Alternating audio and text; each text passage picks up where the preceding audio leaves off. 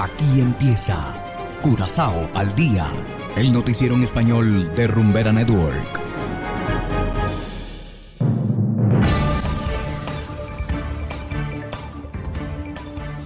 Muy buenas tardes, estimados oyentes de Rumbera Network 107.9 FM. De igual manera saludamos a quienes nos escuchan en formato podcast a través de noticiascurazao.com.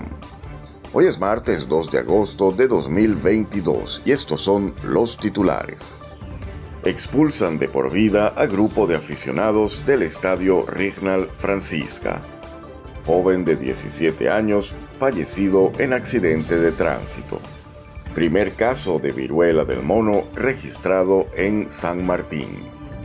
Y en internacionales, claman por campaña preventiva contra viruela del mono en Nicaragua. Esto es Curazao al día con Ángel Van Delden.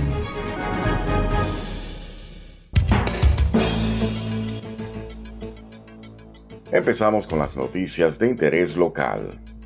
La Asociación de Fútbol FFK adoptó una posición drástica contra unos aficionados que se portaron mal en el estadio Rignal Jan Francisca el pasado sábado. Allí varias personas entraron al campo desde las gradas y pelearon con los jugadores. FFK está considerando prohibir el acceso a estos seguidores de manera que no vuelvan a entrar al estadio de por vida. A principios de año, la Asociación de Fútbol ya tomó las medidas necesarias con respecto a la seguridad del público y los jugadores. En mayo, un jugador de fútbol fue asesinado afuera en el estadio FFK.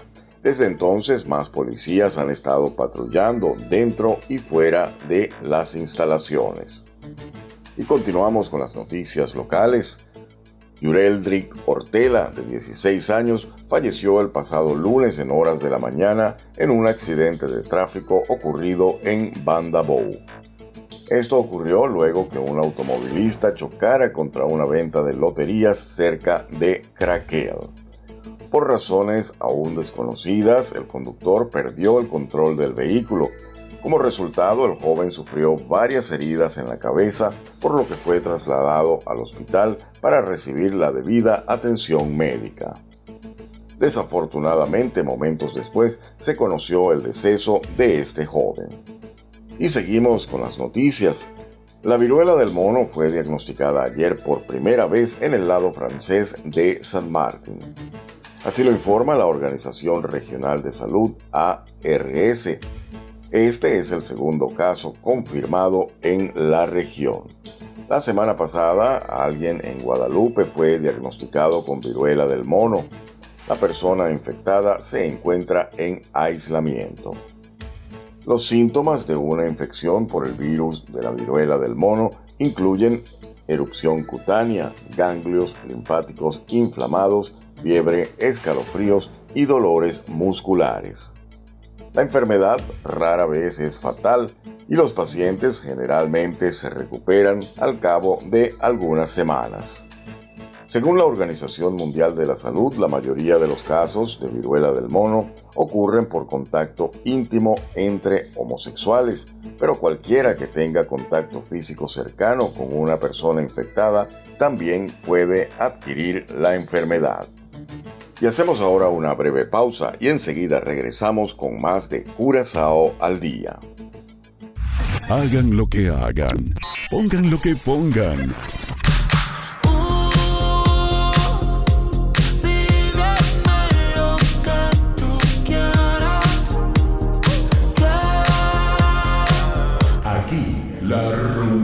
Tiene nombre. Dale pa' la zona del perreo, que te estoy esperando, con que vos te llevo. Yo traje a mis amigas que están puestas para el saqueo. Rumbera Curazao. Rumbera Curazao. No tiene rival, solo para ti. Continuamos ahora en el ámbito internacional. Ante la declaración de máximo nivel de alerta para la viruela del mono emitida por la Organización Mundial de la Salud, Un grupo de médicos independientes en Nicaragua urgió al gobierno de Daniel Ortega a fortalecer vigilancia en aeropuertos y fronteras terrestres para mitigar los contagios de la enfermedad. Escuchemos el siguiente reportaje por cortesía de La Voz de América. Tras una semana de que la Organización Mundial de la Salud decretó emergencia internacional por el brote de la viruela del mono, en Nicaragua las autoridades siguen sin implementar una campaña masiva de prevención. Un grupo independiente de profesionales de la salud urgió al gobierno de Daniel Ortega a implementarlas.